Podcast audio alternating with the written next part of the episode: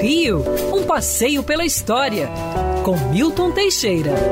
Amigo ouvinte, é, o bairro de Copacabana nasceu exatamente em 1892, no dia 9 de julho.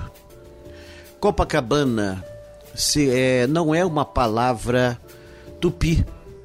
E é muito interessante, antes o local, toda a praia, aliás, a praia correspondente, desde o Leme ao Leblon, era chamada de Sacopenapã ou Socopenapã, caminho onde andam as socós.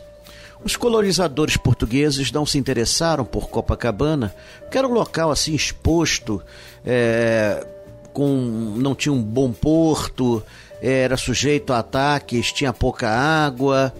Então eles preferiram a segurança do interior da Baía da Guanabara. Na verdade, o local foi parte de um engenho de cana, surgido em 1576, o engenho Del Rey, depois vendido para o vereador Diogo de Amorim Soares e finalmente a Sebastião Fagundes Varela. Fagundes Varela foi o maior possuidor de terras da região.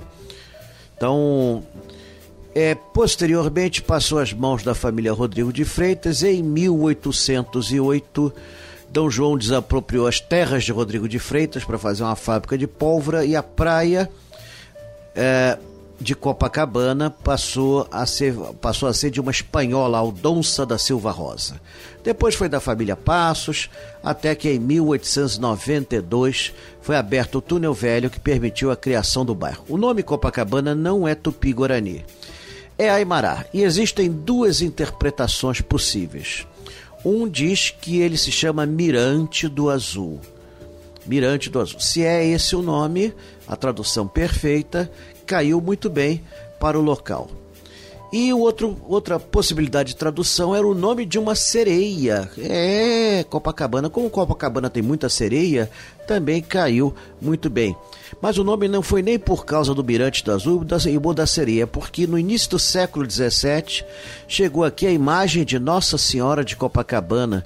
Essa imagem ainda pode ser vista na Igreja da Ressurreição, na rua Francisco Otaviano. Está lá a original e uma cópia na Capela do Santíssimo da mesma igreja.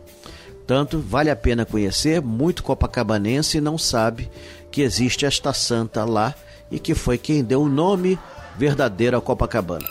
Quer ouvir essa coluna novamente? É só procurar nas plataformas de streaming de áudio.